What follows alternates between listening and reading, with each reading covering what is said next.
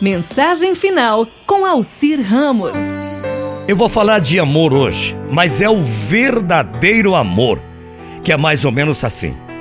Um senhor de bastante idade, um idoso, procurou uma clínica para um curativo em sua mão ferida, dizendo-se muito apressado porque estava atrasado para um compromisso.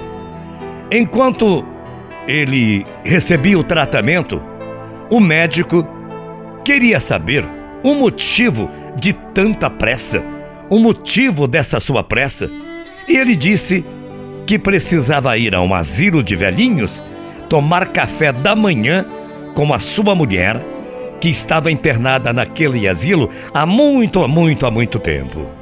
Sua mulher sofria de mal de Alzheimer, em estágio bastante avançado. Enquanto terminava o curativo, o médico fez a seguinte pergunta: Ela não ficaria assustada pelo fato de ele estar atrasado? O velhinho respondeu para o médico: Não, claro que não. Ela já nem sabe quem sou eu. Há mais de cinco anos, ela não conhece ninguém. E é claro que ela não me reconhece mais. Intrigado, o médico ficou pensativo e fez a seguinte pergunta: Mas se ela nem sabe quem é o Senhor, por que essa necessidade, essa pressa toda de estar com ela todas as manhãs, se ela nem sabe quem é você, se ela nem sabe quem é o Senhor? O velho deu um sorriso, deu uma palmadinha na mão do médico e disse: É, senhor, é verdade. Ela não sabe quem eu sou, mas eu sei muito bem quem ela é.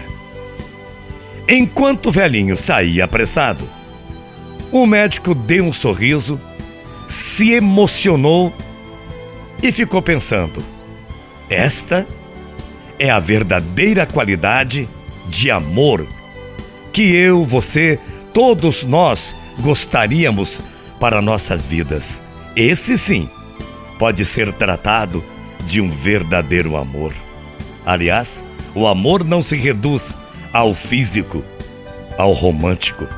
O amor verdadeiro é a aceitação de tudo o que o outro é, de tudo o que o outro foi, de tudo do que o outro será. Enfim, do que já não é. Mas o importante é amar de verdade. Não me importa se você esteja vendo ou não, sentindo ou não. O importante é você ter um verdadeiro amor.